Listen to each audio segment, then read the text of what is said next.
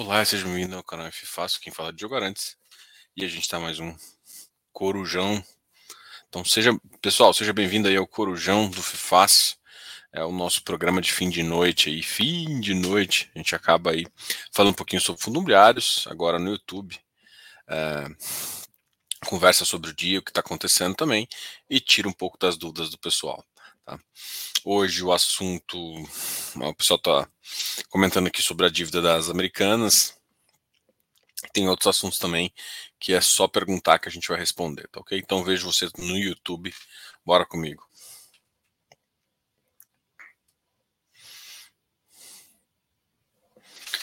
Uh...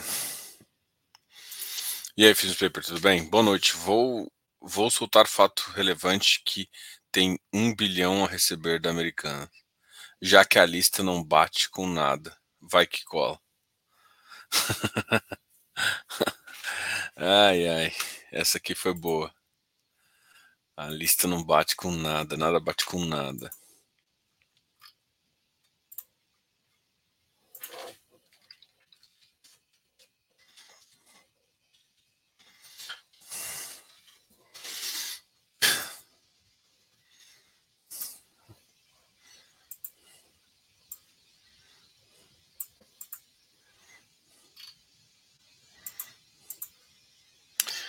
Bom, também o, a, o Americanas deve 5 bilhões para o FIFA. Não, 5 bilhões não, ia ser muito. Os 250 milhões para o FIFA. Hoje, tudo bem? No Corujão. Rotava, like número 4, parabéns, Sérgio. Vocês estão percebendo que eu estou até falando mais baixo hoje. Da última vez eu falei alto, minha menina acordou, tive que abandonar a live. E aí, Leo, tudo bem? Boa noite. Bom, ah, é. Hoje saiu essa lista, não bate com nada, alguns informando que vão ser pagos, outros que não vão ser pagos. O mercado tá essa piroquice, mas ele deu uma recuperada aí. Engraçado, né? A NTNB bem estressada e hoje os DIs reduziram, né? Quer ver? Tesouro Direto. Deixa eu olhar. O que a gente fala sempre 2035, né? Porque, porra, não dá para você olhar todos como referência. Pô, cedeu um pouquinho, tava 6,31 ontem. É, hoje, 6,27, não caiu muito, mas a referência, porra, legal. Vou até ver os DIs aqui, vou ver o DI 34 aqui, vamos lá. Vou abrir a carteira. Então, se assim, Sei que muita gente aí está curioso com, com questões de fundo imobiliário e tal, não vale a pena, não sei o quê. Se alguém tiver afim de conversar realmente, pode mandar mensagem que a gente tá tendo, vai, tende a responder aí. Ai, ai. Vamos lá, futuros. Ó, o DI futuro 33 bateu 13,05, né? Uh, o 27, 12,70. Então isso aqui caiu um pouquinho e os outros foram engraçado, né? Ontem e hoje caiu, ontem a, a NTNB subiu um pouquinho, hoje começou a cair, mas ainda bem pouco perto do que ela do que ela pode chegar, tá? Bovespa subiu bem, né?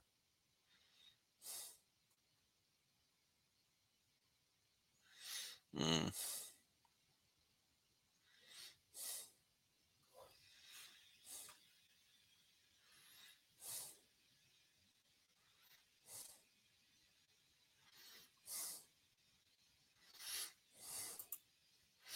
Diogo, acredita que o Bidiv pode dar 17 em 23? Cara, não. Não é nossa referência básica, não. Uh, vai ter menos despacho, tanto é que a gente está com medo, inclusive, de alguns contratos do próprio BTG serem revistos. Vamos ver como é que essa turma aí nova vai ver, porque senão parte desses custos vão para nossa energia, né? E eu acho que eles vão tentar brigar a, a ferro e fogo para diminuir o impacto, mesmo que seja assim, olha, eu reduzo sua tarifa e prolongo o contrato, sabe? Alguma coisa nesse tipo. O que para o ativo, ou seja, e eu pago extra. O que para o ativo não vai ser tão ruim, tá? Ah, aqui a Gi fala, BDIF derretendo. Cara, assim, quem acompanha a gente sabe da nossa opinião em relação a esse ativo. A gente sempre gostou da gestão, mas a gente acha que emissão de, de crédito abaixo do VP no go, sabe? Tipo, sem chance. É tipo. É, é trair, é tipo trair, não traição, não tem. É, não tem tem que ralar muito para se mostrar que você não vai fazer isso de novo, perde referência de mercado. A gente já explicou isso para vários gestores. Eles insistem em falar que VP não é referência. Aí eles querem que você entre num fundo pagando um prêmio de distribuição e depois para você depois falar não, mas a minha, meu ganho, não, eu vou conseguir uma taxa de 17% contando com, com a galinha na frente dos ovos, que é o fechamento de curva. Aí a curva não fecha, o rendimento não vem, e a cota cai. Basicamente isso. A taxa tá boa? Tá, mas parte do ganho era proveniente de, disso, né? E, acho que a decisão tá aí. É claro que não dá para o cara prever isso, mas a emissão foi precipitada, insistiram no erro, deviam ter, ter maneirado, tra, travaram o preço. E acontece. Diogo, viu a lista de credores da, da, Americanas vi em alguns sites, mas eu não vi a completa não, para falar a verdade. Eu vi a dos bancos, principais bancos, e eu vi da, da tipo assim, Samsung deve 1 bilhão, 1.2 bilhões, Nestlé, algumas coisas assim eu vi também. Tá?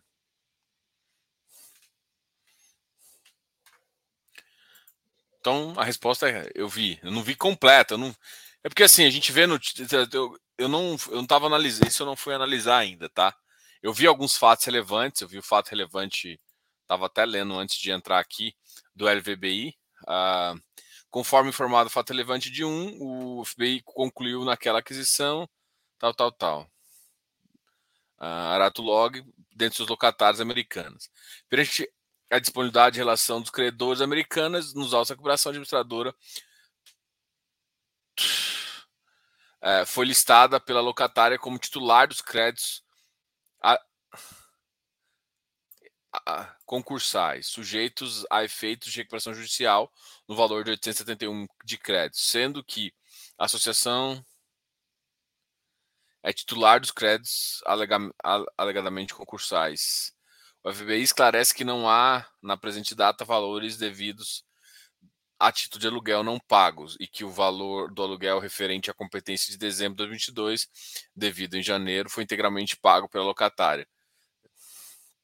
Desta forma, o DV irá apurar os créditos, tal, tal, tal, tal. Por fim, administrador.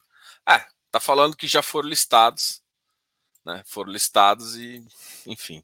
E agora vai vir uma escalada aí de, de, de ativos, né?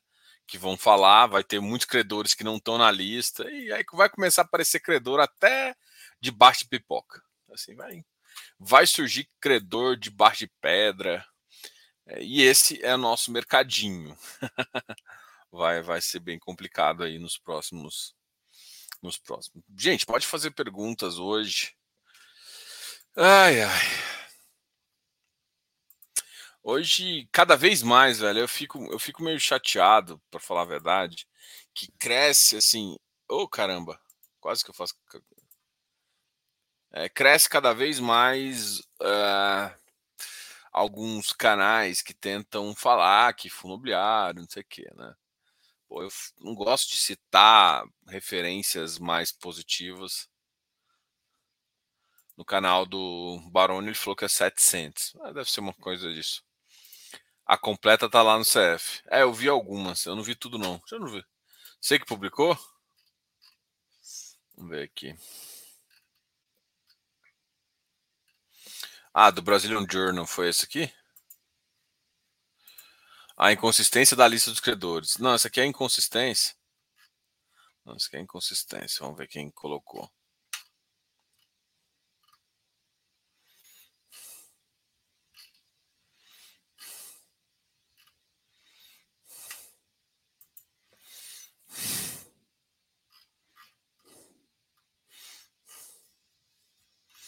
HGLG 4 4 milhões.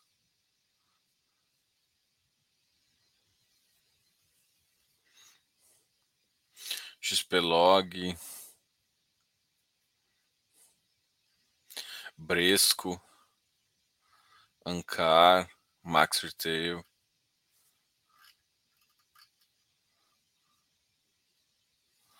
É fixo hoje. Vamos ver.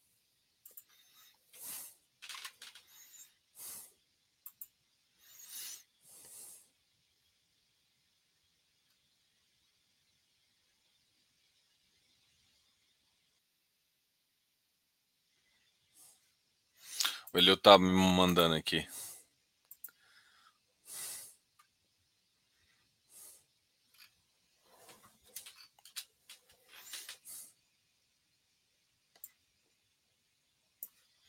Nossa, essa lista ficou muito ruim desse jeito.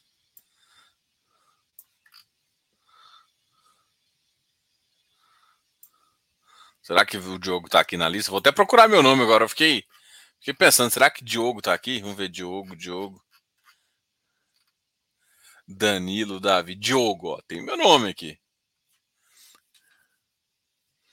Valor do crédito, 1 milhão 300. Eita!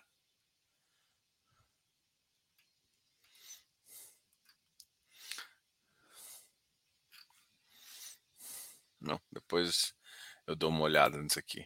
A gente continuar. Fala, Diogão. Tordão da massa. Tá com cara que chega no seis conto. Ah.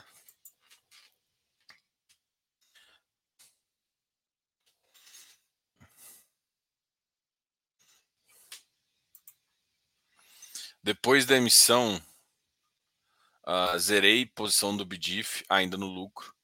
Deu raiva. Comecei a recomprar a 88. Já montei posição de novo, mas não confio. Então é você, Giana, que está causando grandes oscilações. Oi, Jeff, quem chega. Gas... Quem chega em seis primeiro? Gasolina aditivada ou Tord? Gasolina aditivada, eu acho, se não me engano, já bateu já em algumas cidades.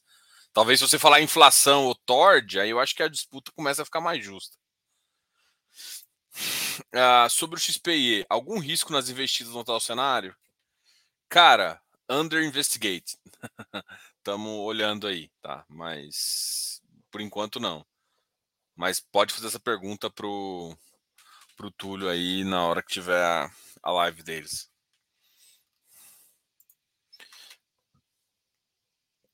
Diogo, você vê fundos como TRNT e FLC monos bons?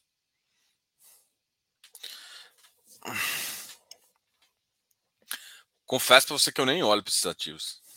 Nem olho nem beiro. Eles deveriam ser incorporados para o outro? Ah, sei lá. Ah, tem, que, tem que fazer porte de um dinâmico, tem que fazer sentido na cabeça dos gestores que compram. Se fizer algum sentido, algum gestor fizer alguma oferta e for interessante, pode até ser, pode, pode até ser, pode até fazer sentido, mas deveriam ser incorporados? Sei, talvez deveriam de existir, talvez deveriam ser vendidos. Uh, mas é que assim, hoje fundo, hoje esses fundos têm pouca relevância, não vão crescer, não vão aumentar a relevância. Uh, você vai ter que analisar com muito mais afim com a região para poder investir. Uh, pode ter fazer pode fazer um sentido e você vai sempre ficar refém de um investidor grande hoje em dia. Se um investidor grande quiser tomar a posição para desfazer, você sempre fica refém disso se não tiver muitas cotas. Boa noite, pessoal do CF. Boa noite, Gi. Hum... Sérgio Adriano, os FDICs estão liberados para investidor pessoa física, mas não encontrei qual ativo poderia. Você quer saber um FDIC disponível? Tem, tem uma lista de FDICs aqui na, na, na B3, só para pesquisar. B3 FDIC. Agora, quer ver? Eu tenho, eu tinha até uma lista. Se eu brincando, eu tenho essa lista aqui.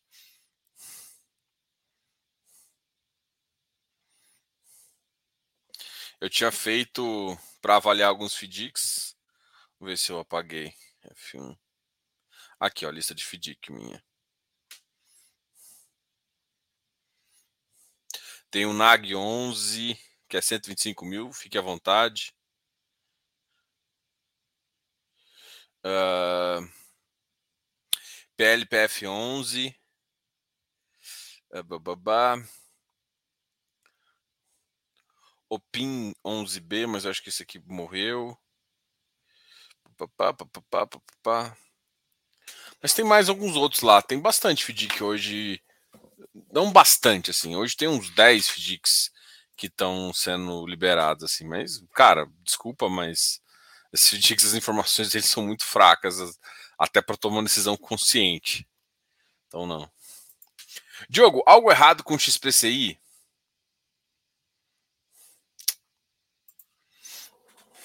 Cara, para mim tem algo errado com a decisão do, do XPCI. Eu acho que ele está sendo exagerado, tá? Eu acho que parte do resultado, parte de, da queda dele está muito mais atrelado a, ao baixo dividend yield que propriamente a qualquer outra coisa, né? É um ativo que está pagando 82, não deve aumentar muito isso. É um cara que a carteira dele, para mim, não faz sentido, né? Uh, assim, cara, olha só, você tem o, o, MXRF, que é um high grade, e, e o XPCI. Cara, o XPCI para mim foi a maior decepção que eu tive com a XP, assim. Foi a maior em crédito, eu digo. Porque era um ativo que quando começou, eu falo isso sempre, ele começou middle, bem apimentado, de repente, no meio do caminho, ele se perdeu, ele e o MXRF, se olhava assim, cara, o MXRF é. Qual que é a diferença da porra do MXRF e do PCI? Eu olho, os dois têm taxas mais ou menos, a diferença é que o MXRF tem 30%, tem um puta de um passivo errado lá, que já é marcado a zero, então o que vier é lucro, e tem 30% de permuta. Tirando isso, tipo, o XPCI, o XPCI tem uma taxa de PCA mais 6, cara putz, cara, eh, esse cara.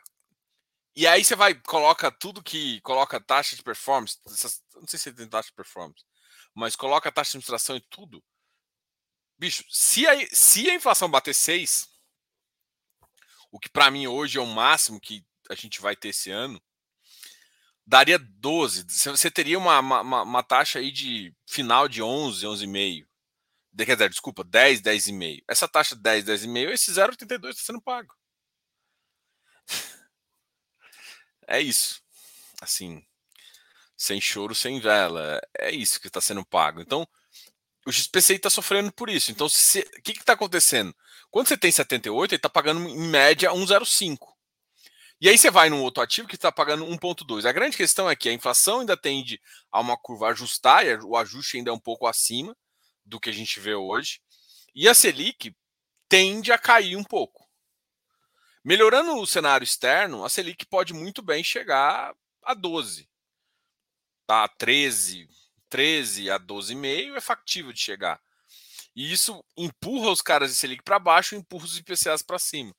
Tá? Então, assim, eu acho que não tem errado com o papel, não tem um ativo de risco, não tem nada assim. Mas com a estratégia tem. Mas assim, ah, eu entendo as pessoas que gostam de tomar e tal, mas tem fundo muito mais seguro aí para tomar e ficar mais de boa do que ficar tomando um, fundo um pouquinho mais arriscado com esse nível aí, tá? Então, beber água aqui que minha garganta secou. Tô molhando tudo aqui. Tá, tá, tá, tá, tá, tá.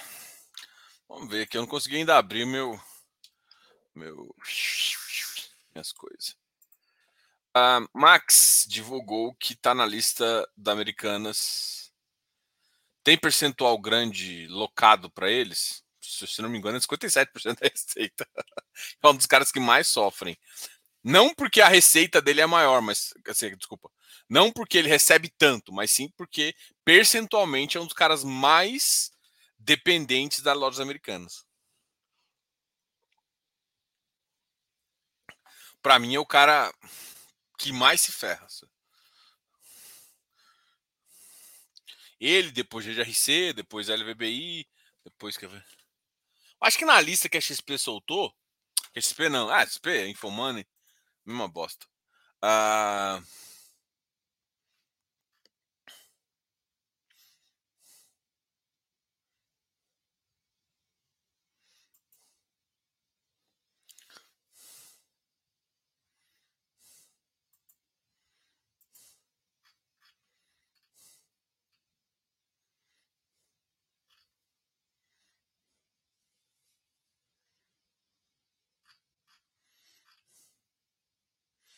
E o GRC tem 20%. Uh, mas se eu não me engano, o Max Retail tem 57% da, RT, da receita.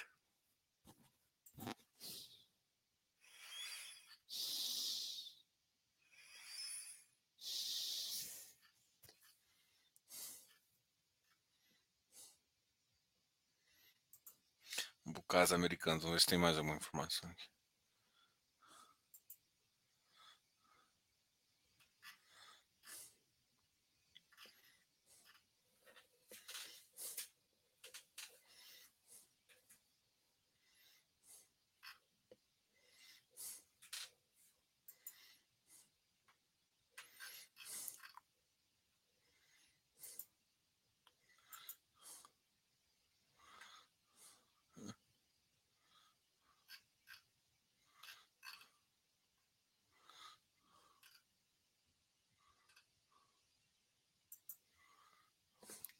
Deixa eu ver o Max, quanto que da receita é. é. Eu acho que o Max é o que mais sofre.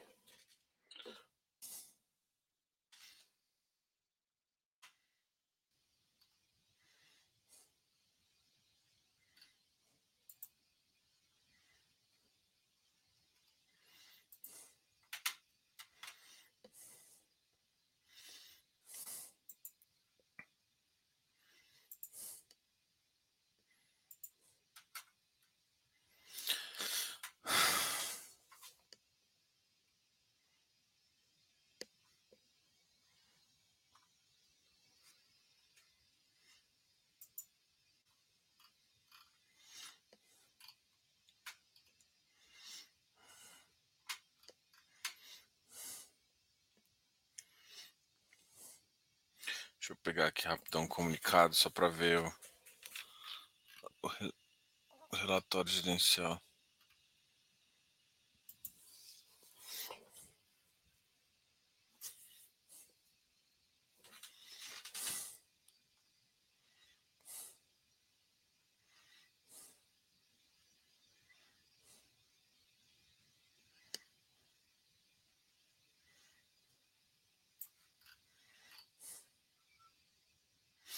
58% mesmo.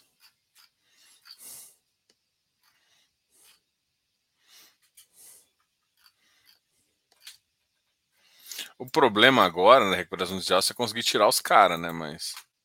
Falaram que tem lógica aqui que não é razoável. Eu não sou muito fã. Diogão, como é que você vê a situação do Iridium e do Irim, cheios de fundo hectare, dev, etc., tomando 40% no fundo do Tord? Cara, a gente. Eu tá, até falando com o Pedro é, a gente está fazendo um estudo aí do Iridium, tá? É, se você for analisar o Iridium, o Iridium já diminuiu bastante a posição desses ativos. Até de Urca. Ele, ele aumentou, ele baixou a posição de fundo imobiliário, tinha, chega. O ano passado tinha 25% para 26% e agora baixou para 23%. Parte desses ativos ele saiu bastante, ele saiu bastante hectare. Hectare ele tinha uma posição muito grande, já começou, ele reduziu. Só que com a, com, com a IPCA desse, está ferrando mesmo. Stord. Só que assim, cara, o Tord, a posição dele era pequena. Ele, eu acho que ele está com uma posição muito pequena ainda. É problemático? É. Mas não é isso que vai impactar. Assim, o Tord não é um ativo que vai impactar o resultado do Iridium. Hectare Deva, se tomar um fumo feio, pode impactar. Mas no geral, as medidas que eles estão fazendo estão aumentando um pouco o resultado. Se eles continuarem conseguindo girar um pouco e esse, esse giro girar resultado positivo, o Iridium vai ser um. Cara, o Iridium, eu não gosto de pagar, ficar babando o ovo para os caras, mas é, eles têm a minha confiança. Ali, assim, são poucos gestores que eu falo assim, ah, mas tem dizer que você, você pode, eh, Diogo, e eu falo isso com propriedade. Você pode ter tranqueira na sua carteira desde que você saiba o que está concentrando e como você faz no momento de sair e tudo mais. Tá? Então, assim, você não pode ter pegar uma tranqueira e ter 10, 8% da sua carteira, porque isso vai te derrubar. Agora, ter 1%, 0,5%, porque aí de vez em quando ela paga muito mais, isso recupera, vai fazer. Eu acho que ficou difícil para o Iridium sair dessas posições, porque primeiro que o mercado bateu muito nos ativos. E outra, toda vez que você sai de uma posição dessa, você mata seu rendimento. Então ele está tentando fazer resultado para poder sair desses ativos.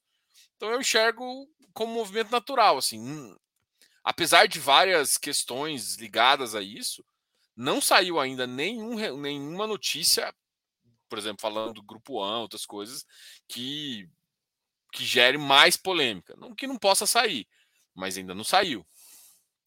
Então, enquanto isso, ele está vendendo na calada ali. Agora, pode chegar um ponto que ele tem? Sim, mas eu acho que o risco está muito menor do que foi há, há 10 meses atrás, tá? 12 meses atrás. O risco era X. Agora, para mim, o risco está mais mitigado. Não que isso seja. Não que isso tenha exonerado eles de fazer.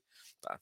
É, é um fundo muito grande, né? então a gestão tem que tem que ficar de olho nisso. Eu vi, eu vi que eles têm aumentado de, na carteira deles, a taxa, a taxa tem aumentado. Então, é um fundo que, se, se o mercado começar a recuperar e ele conseguir girar um pouquinho de, de crédito e girar um pouquinho de FII, que é basicamente o que o CPTS também faz, mas acho que num outro patamar, um patamar de risco menor, bem menor, uh, vão ser caras que vão rodar bem. E eu acho eu também acho que o CPTS é outro fundo que que vai rodar melhor, assim. Tá? Só que o PTS não tem essas exposições a esses ativos.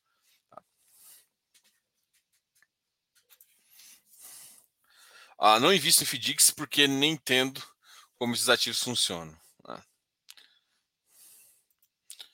Boa noite, Levi.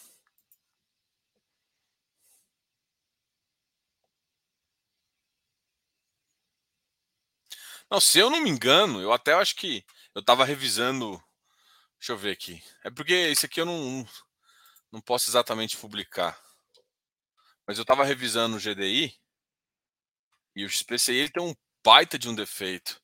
Cara, ele está com caixa exagerado, se não me engano. Ele é um fundo que roda ruim com caixa. Não, sei se eu. Ah, 80% em CRI, 6% em FIIs, 8,1% de caixa. Ele está com 8,1% muito alto para papel. É um cara que não saiu de emissão agora e está com 8,1% de caixa. Desculpa, mas não. Assim, ele tem vários defeitos, assim, sabe? De estratégia, enfim. Boa noite. Mercado difícil. O negócio é FII e FII de papel. Você acredita numa carteira mais defensiva nos moldes acima? Sim.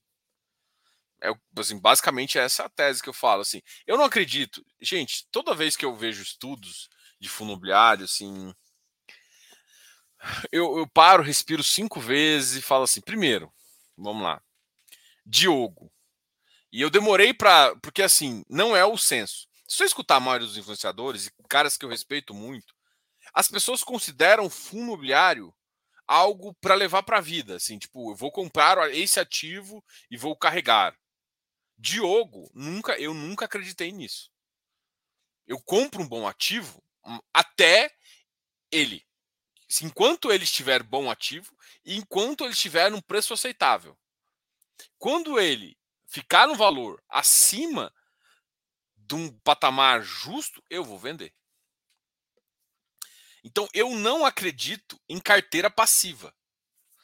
Todo estudo que eu vejo vai de carteira passiva, até os estudos de, de crédito. E crédito também precisa de, de gestão ativa para ganhar dinheiro. Então, para mim, essa é a maior dor que, que a gente vê. E, e ninguém fala que, em momentos de mercado difícil, você tem que ficar mais defensivo. Ninguém fala que os produtos de hoje mudaram bastante. Pô, cara, as gestões ativas de antigamente não tem. Cara, você pode contar no dedos que funcionavam bem. Porra, veja o BRCR, velho. Porra, Bicifund pra mim é o, é o cúmulo do erro do agregado, assim. Nossa senhora. E aí, esse tempo atrás, eu recebi um comentário num post que eu fiz sobre aposentadoria, fundo imobiliário e tal. O cara falando, ah, mas o BTLG. Eu acho que as pessoas não se lembram da história, né? O BTLG era TRXL o TRXL, e aí ele teve um problema de vacância, né? E aí e teve um caso de turnaround, né? Ele mudou um pouco, o BTLG assumiu, fez uma mudança. Então, assim, você não está pegando o supra-sumo. É que agora a galera fala que o BTLG é muito bom, resultado, não sei o quê. Mas, por exemplo, eu, Diogo, quando eu entrei no ativo, era TRXL ainda, eu entrei porque a vacância era do, do, do galpão de, de Guarulhos, que depois foi feita uma obra para a Fensa, que é a Coca, né? E aí isso é parte do portfólio antigo. Ele vendeu parte do portfólio antigo para o MGLG. Sim, nessas bagunças aí da vida. O que eu tô falando é o seguinte: o BTLG deu um turnaround na carteira dele, e positivo. Então, se você chega e compara todo o histórico do, do RX, igual o cara tava falando, ele está ignorando uma parte onde a performance foi muito ruim. E se você, se você acompanhava o relatório, se você, você viu os, a, os reportes, você já sabia que ia isso acontecer. Tá? Então não, fa não faria sentido algumas coisas. Por isso que toda vez que eu, eu vejo aqui, ah, vou, tô fazendo um estudo de fundo imobiliário. Aí eu vou lá no, no fundo imobiliário, vou, vou, sei lá, vou no FI calculo reinvestindo X%. Para mim isso não vale de nada. Porque, primeiro, você está escolhendo valores aleatórios. Primeiro, você não está fazendo gestão ativa. O que é gestão ativa? Você sempre está investindo nos mesmos ativos. Desculpa, mas quem. Eu, eu, se vocês fazem isso, para mim, é até uma dor no coração falar isso, mas só idiota reinveste sem pensar no preço. Ah, eu quero manter a mesma proporçãozinha, eu quero manter 20%. Rapaz, você quer? Você quer é jardim de infância? Você tem que investir no cara que tá mais barato. É assim que você ganha dinheiro. Então, assim, todo estudo que eu vejo é um estudo estático todo estudo que eu vejo é assim. E aí, as premissas que eu vejo também, cara, então assim, de cabo a rabo, eu vejo coisas assim. E eu acredito que o Brasil, e cada vez eu acredito mais, é um país de crédito. Então, assim, hoje, eu, eu, test... por isso que eu até fiz uma conversa hoje sobre hedge fund. Se o hedge fund ficar 70% em crédito, ficar brincando com 30% de tijolo, e aí ele pode chegar no máximo 50% quando o mercado acelerar, ele nunca vai ser pego de calça curta, ou seja, deu um problema. Cara, ele está com 50% de crédito. Que é o que aconteceu com, com os, FOFs. Os FOFs se fuderam. Por quê? Porque foram pegos de calça curta. Estavam 70% de tijolo. O tijolo caindo, caindo, caindo, o quê? Aí a renda começa a ir lá embaixo e faz. Então, assim, os papéis, ele não tem isso. Porque o que, que é a primeira coisa que você sente quando a economia vai ruim? A inflação começa a subir. Depois, o governo tem que subir a Selic. Né? Independente da meta. Então a inflação, ou seja, um ativo que você está na inflação, está te, te, protegendo. E outra, se você comparar os ativos uh, IMA B, cara, se você pegar um ativo bom IMA B, mano, você vai ganhar muito mais. Você vai ganhar IMA B2, IMA B3, IMA B4.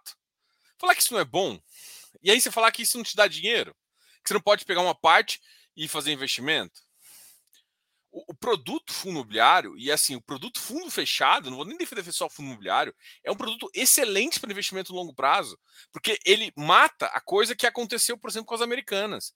Quando as americanas deu problema, um fundo do, do, do Nubank, isso ficou muito famoso, porque a galerinha ficou falando, o pessoal não sabia que todos os fundos de crédito privado era isso. O fundo de crédito privado, ele rende, às vezes, uns, uns fundos rendem 105, 102% de, de CDI, porque ele pega 95% põe na Selic pega 5% e empresta com risco maior, e aí ele ganha um pouquinho mais. Por quê? Por que ele tem que ganhar um pouquinho mais? Porque ele, ele se cobra. A, é como se esse risco a mais que ele corresse, você que está correndo, ele bota para pagar a taxa dele. E aí ele paga 101% da, da Selic e você fica feliz. E aí você acha que é de uma boa. E o que acontece? Esse, esse 5% é o que americanas acontece. Quando dá problema, zero. Zero, vai a zero. Aí você toma lapada. Só que o problema não é só a lapada que você está tomando da Americanas, que é a de boa. Você está tomando uma lapada porque o seu coleguinha começa a ficar com medo. E aí todo mundo saca. Quando todo mundo saca, vamos supor que ele deu 3%. Ele tem que pegar as outras partes que não estão ruins e vender para cobrir você. E é esse que é um problema do crédito privado de, de fundo aberto. Quando você está num crédito privado fechado, você não tem essa putaria. Então, para mim, é o melhor fundo defensivo. E se você analisar como visão de crédito, ou seja, se eu tenho uma carteira de FII infra e FII de papel e FII agro, se analisar comparando com CDI, com IMAB, IMAB5, aí você consegue ver performance de papel. Tá? E é assim que eu enxergo. Então, tipo assim, as pessoas enxergam, ah, mas tijolo. Cara, tijolo dá dinheiro também, cara. É porque ninguém consegue enxergar, assim, eu fico muito possesso a, como é que é a maturidade do mercado há 10 anos atrás e agora? A gente era um mercado que era de mono ativo, migrou para multi. A gente era um mercado, e, e, quando começou a gestão ativa de muitos fundos, foram gestões ativas horríveis, horríveis, horríveis. RCRB, puta que pariu, erro pra caralho. Os caras não conseguiam, é, se você for avaliar, eles não conseguiam fazer um, uma, uma estudo de, de viabilidade e nem acertar o rumo para onde iam. Errava timing, errava venda, errava compra, punha a opção de venda para o cara, o cara exercia. O cara exercendo dois dias, dois meses depois. É erro atrás de erro, assim. E eu acho que o mercado foi amadurecendo. Essas gestões passaram, o mercado foi melhorando. E tem, tem hoje, a gente tem produtos muito mais uh, robustos e, e, melhores do que a gente tinha anteriormente. Se você não analisar, se você não conseguir enxergar isso, que o mercado evoluiu, uma coisa o mercado começo e outra, essas premissas começam a ficar muito ruins, né? Enfim, estou aqui prolongando essa conversa. Recentemente vi um estudo do setor hoteleiro comparando o residencial de, de uns para cá, um volume de compra aumenta o preço do RBRS. Tua visão. Cara, eu, uh... não. o cara, o RBRS é o único que eu nem olharia. Não é nem porque é Rio Bravo, nem um preconceito contra Rio Bravo, não, mas é um preconceito contra o estilo residencial. Cara, ele foi comprado num preço ruim, foi feita uma emissão ruim, que com uma emissão com muita dívida, que obrigou os cotistas a tomarem o, o, o fundamento não é bom. O JFLL, para mim, e o, o, VCRR é que fazem um pouco mais sentido. O RBRS, para mim. Pff. Ah, Diogo, mas tem valor na venda se você vender o ativo. Caramba, mas a gestão não vai vender o ativo. Então, se ficar com o ativo pagando um carrego pífio, com uma taxa de juros elevadíssima, que não vai fazer sentido para você nem para ninguém. E aí sempre vai estar tá com a cota amassada, como nunca vai fazer desfazer o fundo. Então você tem uma puta VP. Se você pegasse o fundo e conseguisse fechar o fundo, para mim é a melhor coisa. O que, que, seria a melhor coisa? Você tomar, você ter dinheiro para tomar bastante cota, falar assim, quero que vende tudo. E falar assim, eu não quero mais esse portfólio, vende tudo aí. E desfazer do fundo, essa seria a melhor ideia. Aí você ganha dinheiro, você ganha uns 30% aí. Fácil. Porque o mercado ali vende. Talvez não venda rápido, mas vende. Então, é, o residencial não funciona com taxa de juros alto, do jeito que o RBS foi projetado. Os outros ainda podem funcionar, mas mesmo assim o JFLL samba ali com algum, alguns problemas. Tem uma taxa que eles estão ignorando por dois anos, que logo logo vai começar a pegar. E aí, quando essa taxa vai vir, o resultado ainda vai cair mais. Então tem alguns preconceitos. O VCRR é um que a gente vai ver como é short stay. Só que o VCRR, quando você fala short stay, parece muito mais um hotel divisão do que um residencial puro. E aí vamos ver o resultado. Eu estou muito curioso com o resultado do VCRE. Tá? E aí, porque o short stay, é, para quem não sabe, né, o, por exemplo, muita gente está fazendo casa para colocar em Airbnb. Aqui em, Goiás, aqui em Goiás tem uma cidade, Pirinópolis, é uma cidade bem famosinha aqui, tem cachoeira, pedra. Se alguém, se alguém quiser um ponto de vista turístico lá, é bom.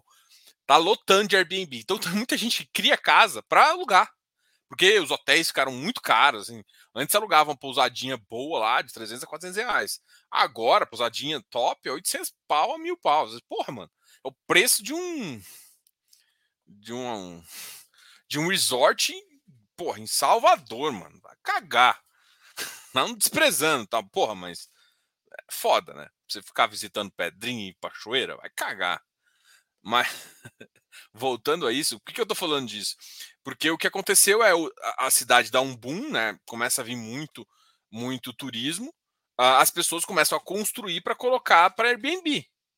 E é isso que hoje move muito a cidade. Uh, e aí, por exemplo, uma casa, se você não coloca no Airbnb, você vai ganhar 4%. Então, seu investimento é remunerado nada. Enquanto isso, uma casa ali de uns 400 mil consegue gerar 10 mil 6 mil, uma, uma região boa e bem procurada, ela consegue gerar bastante capital. Às vezes 12, 13%, dependendo de alguns lugares. Eu já escutei casos que o cara fala que rende 15% é, ao ano. Bom rendimento pra caramba, né? Num, num mercado baixista. Agora, é, se o fundo imobiliário vai conseguir captar tudo isso, como é que vai ser, como é que as taxas da, da administradora ali, como é que está funcionando, a gente não vai ver, a gente tem que ver no resultado. E isso vai contar. Mas hoje o short stay é a única, a única coisa que pode funcionar para o mercado residencial. É, é, o que eu acho. Só que, pô, você ficar fazendo. Você tem um prédio com casinha, várias casas, é, prédio não, mas você tem várias casas, acho muito mais difícil administrar que às vezes um pool de, de portfólio. Só que, ou seja, não dá para você ficar indo para cidade turística. Você tem que ficar realmente em São Paulo. São Paulo tem uma lei interessante daquela aí do estúdio, né? Então isso dá uma facilitada também. Enfim, é, é isso que eu acho do segmento. É um segmento, sim, que eu estou de olho, é um segmento que eu tenho, uh, tenho acompanhado de perto, mas o que eu estou mais curioso é com o short stay. Estou realmente curioso com ele, mais do que ele. O, JF, o JFLL é um cara que é a mesma coisa do VP, assim, só que eu acho que ele tem uma, um retorno, porque ele tem serviços maior do que o RBRS, então faz mais sentido também. Ou seja, o aluguel é mais caro. É um aluguel de longo prazo, de longas temporadas, mas é mais caro. Então começa a fazer mais sentido também. O RBRS não faz sentido nem de cabo, nem de rabo, nem de, nem de frente. De algum motivo CPTS e RBRT caindo tanto? Sim, pagamento pagando pouco. Setor Setor Nossa senhora, quase não sai, Paulo. O setor hoteleiro está preocupado com o residencial para renda, inclusive se unindo uh, para conversar sobre o plano diretor de São Paulo para amenizar e se preservam de novo esses empreendimentos. Eu acho que difícil, já, já abriu a, a, a caixa a caixa preta, vai ser muito difícil. E, se, e de qualquer forma, vamos lá, vamos supor que mude para frente, né? Porque o problema é o preço. Para quem já tem o produto, foda-se. Porque já tem o produto, na verdade, vai gerar escassez e seu preço sobe. É claro que, para um fundo imobiliário que quer continuar crescendo, começa a ficar uma bosta. Mas eu acho que não é tão fácil mexer assim. Mas o setor hoteleiro é, começa a ficar forte. Cara, por exemplo, eu vou, vou, citar um caso em relação a por que, que a gente, algumas pessoas, Airbnb ou não. Sempre que eu fui por empresa e sempre que eu fui diretor de empresa e trabalhei com empresa, a gente não usava Airbnb. Por quê? Ah, porque assim, de fato, o custo importa, é óbvio, né? Você vai falar que o custo importa. Você tinha, às vezes você tinha lugares que eram melhores, você tinha que ficar no hotel. Porque o o hotel emite nota, o hotel tem um monte de coisa que para uma empresa precisa. Como é que você vai justificar um gasto? Né? Você tem uma empresa de. de é, nem lucro presumido, mas tem uma empresa de lucro real. Pô, você precisa de nota. Então não tem como você ir para um Airbnb que não tem isso. Não tem emissão de nota, não tem nada. É, então, tipo, uma empresa não vai botar você nisso, tá? Agora, no curto prazo, assim, se ela você vai lá para uma reunião fazendo isso, vai ficar uma semana, duas semanas, não vai te fazer isso. Agora, para o fácil, por exemplo, eu vou direto para São Paulo, vou até agora em, em, em um evento do Kinea na, em fevereiro. É, porra, aí não, cara, para mim o que importa é, quali, é localização. Eu não, cara, eu vou na localização, quero ficar num ótimo lugar, e, cara, é incomparável o preço do hotel, assim, tem hotel ruim com 700 reais de, de, de diária, enquanto você tem um Airbnb bom de 350 a 400 conto. Assim, é. Ou seja, eu vi um hotel num, num, num, booking da vida custando 600. Ou seja, é isso é uma coisa que não sei se vão conseguir mudar essa cultura. Não acho que vai de, tirar o apreço pelo hotel, porque para empresas grandes, para empresas, vai, cara, não vai fazer sentido você não ir para um hotel. Agora, é, eh, para famílias, para fazer isso, cara, com certeza, quando eu vier com o Lucas, quando eu for pro Lucas em São Paulo, cara, Airbnb na cabeça. Ixi, meu menino tá acordando. Vou. Mas ainda não acordou, não. O dólar nesse valor tem alguma relação com a bolsa, muita gente apostava em seis reais. Cara, tem e não tem. Dólar é, é, é um bicho estranho. Dólar é, é, o dólar. O dólar ele pode ser duas coisas: capital entrando, pode ser uma empresa exportadora que fez um grande contrato, foi buscar a Ed e isso sobe dólar, trava dólar. O dólar é um bicho do capeta. Não é uma coisa assim. A grande questão é o seguinte: se o dólar está caindo, e como ele tem caído, está em 5,8, acho que está umas mínimas significa que tem um fluxo comprador de real. Ponto. Se esse fluxo é de gringo, se esse fluxo é, é de o quê? É um fluxo comprador, cara. Ponto. É isso que você sabe. Ah, mas isso tem a ver com o cara que está vindo aqui necessariamente está vindo para a bolsa? Não. O cara que está vindo aqui pode entrar num projeto fechado, pode entrar num FIP, pode entrar, pode, sei lá, a BlackRock faz, faz vários sentidos de entrar em deal direto, não precisa de entrar em deal de bolsa, tá? Então, a obrigação de que o dólar cai e a bolsa sobe não é uma obrigação. Eles têm uma correlação, mas hum, não é um para um, ou seja, o dólar caiu, a bolsa subiu. Não, vai ter momentos que os dois vão cair, vai ter momentos que os dois vão subir. Isso não é a, a praxe, porque sim, a maioria dos gringos entram via bolsa brasileira, mas eles entram em outras coisas também, tá? A gente, muita gente apostar que assim, o governo tem feito duas coisas, né? O discurso do governo está diferente das ações do governo. Tá? Por exemplo, o Lula fez um discurso, acho que foi hoje, problemático pra caramba, pra caramba, assim, em relação à questão do impeachment da questionando todas tudo que o que o Bozo fez, ele fez para defender a, a Dilma, é, falando que ela foi foi um golpe, bababá, bababá, enfim.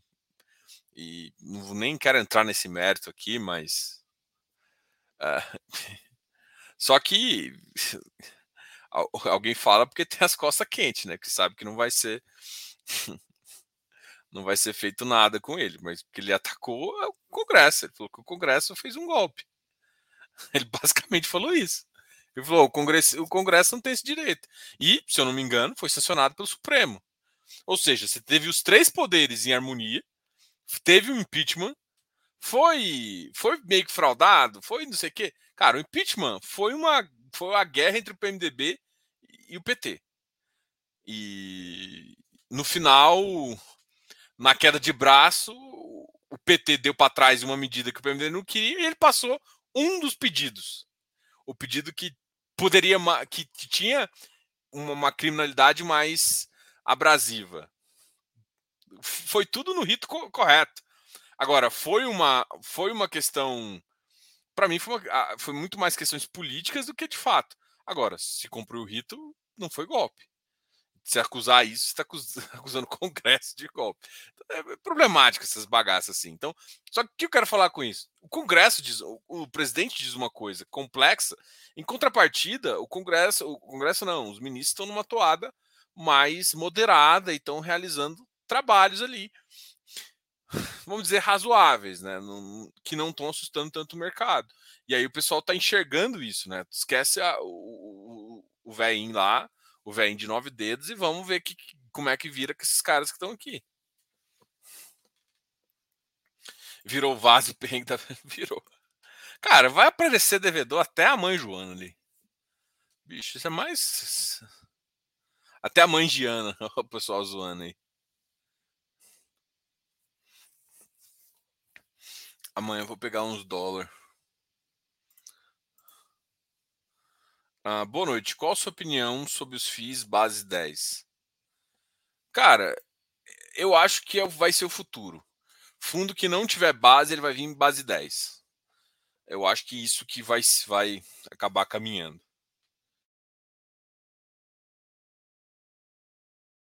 Então, tipo, vai caminhar para isso. Uh, mas, não acho que. Isso me perguntaram hoje também no, no canal. Eu não acho que a gente vai de fato, ter fundo tipo HGLG é, virando base 10. Tá? Eu até acredito que uma hora o, HGLG bateu 200, tipo um HGPO da vida. Se não quisessem destruir ele, poderia chegar a 220 e o cara falar: vamos fazer um dobramento aqui para ficar 100, porque aumenta a liquidez do fundo. Né? O HGLG tá a 160, né? chegou a, a 180, 210, ficou firme ali, porra, faz um desdobramento de 2 e aí é um cara que volta para base 100, entendeu? Então, eu acho isso, eu acho possível. Desdobramentos assim, e alguns ativos se manter na base 10, outros ativos se manter na base 100 porque já não precisam mais. Mas, assim, eu tinha muito preconceito contra a base 10, principalmente por causa dos números quebrados, né? Por exemplo, hoje se eu, se eu pego um ativo base 100 e ele vai me pagar 0,85, ele pode me pagar os 0,85. Um, um cara base 10 é, na verdade, 0,085. Para quem não sabe, dinheiro não é arredondado, então é truncado. Ou seja, os 5 centavos vão para a lua para você. Então, se você tem 10, aí você recebe esses 5 centavos. Agora, se não tem, você vai ser truncado. Então, para mim, você perde dinheiro. Né? Não perde porque. Enfim. É... Mas para mim, é essa que a gente chama essa é a realidade. Então, eu tenho preconceito contra a base 10, mas da mesma forma como eu não gostava, que os dados que eu vi de quem comentou comigo foram dados que aumentou liquidez, aumentou base de cotistas e no final trouxe um benefício para o fundo. Então eu tive que dar o braço a torcer.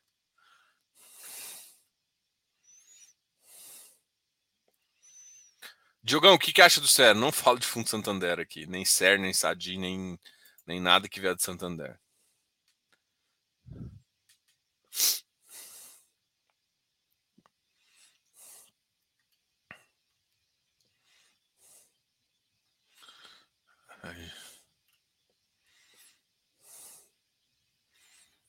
Quem tá sofrendo mais? XPCI, manda tirar para o ímpar. Cara, high grade está sofrendo, cara. Todos estão sofrendo. O que está sofrendo talvez menos seja tipo um, um canip da vida, que tem uma base de comprador ainda muito grande.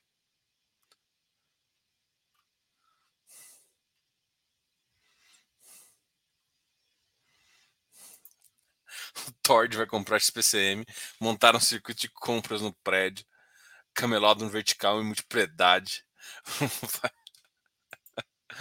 ai, ai. Só você fiz um paper. Imagina a fusão. Tord XP, deve ser XPCM e, e FAMB. Nossa Senhora.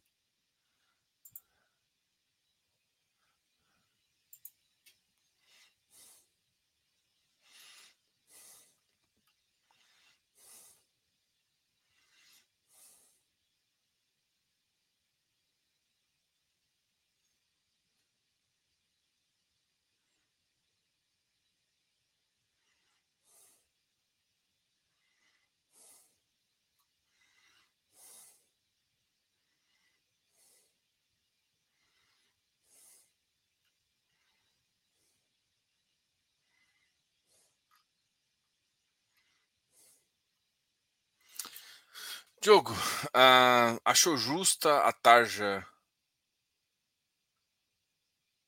Não. Não. Não. É, eu, eu, eu, eu, não costumo olhar pelo Funds Explorer, mas não, achei justa.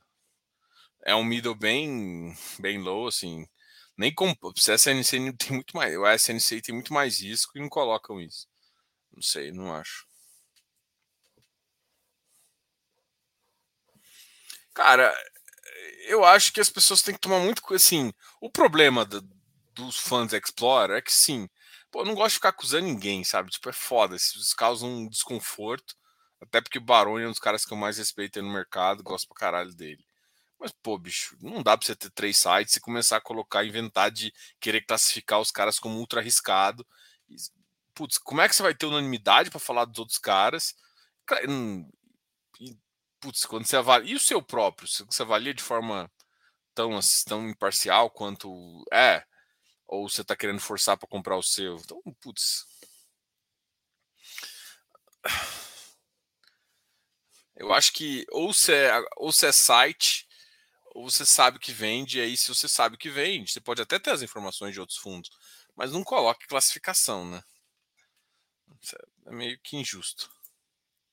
Diogo, incide IOF em compra na venda de FINFRA antes de 30 dias? Não incide. Tem. Provavelmente é Banco do Brasil ou Caixa, essas bagaças, Walter. Já escutei cliente falando que assim, esse povo é doido. Como é que no, fundo fechado? É fundo fechado, é negociado, cara. Como é que você vai comprar IOF? O povo tá maluco. Um fundo. Isso, é coisa de corretora de merda, assim. Provavelmente é Caixa ou BBB, ou Banco do, do, do, o Banco do Brasil. Já tive problema com os dois nessa linha, eu não sei. é brincadeira isso aqui. Isso, isso não, se, se não fosse. Se eu não soubesse que aconteceu com um cliente muito próximo, eu achava que era piada, mas eu sei que isso aqui aconteceu já. Não é só com você. Se eu não me engano, foi no Banco do Brasil. Tanto, tanto é, cara, primeira coisa que eu vejo cliente com Banco do Brasil, eu falo, cara, o que você está fazendo aí? Alguns clientes eu só falo assim, cara, eu só te atendo se você mudar. Não, mas eu tô aqui há muito tempo. Não. Vai para Ita... vai para qualquer merda, mas sai de Caixa e Banco do Brasil. O Nu Invest? Sério? Puta que pariu. Nossa senhora, bom você me avisar.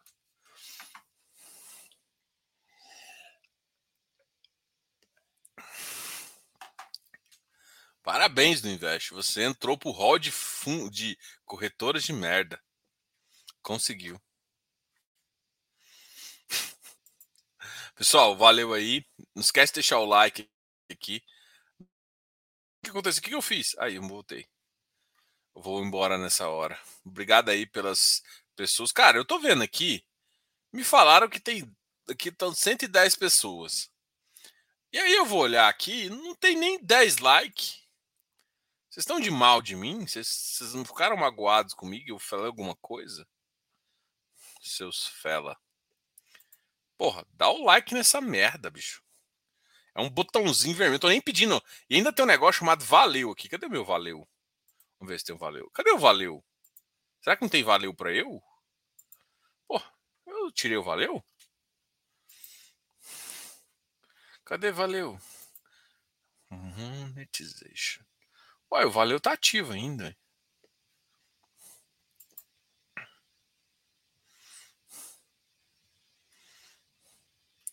Valeu demais! Pô, vocês estão vocês estão michuruca aí de, de. Tô brincando. Dá o like, velho. Tô nem cobrando um valeu de vocês. Valeu é o que dá. Aqui, ó. Que tem um chat aqui, vamos ver. Aí, ó. Super stick, assinatura, presente. Enfim, bora.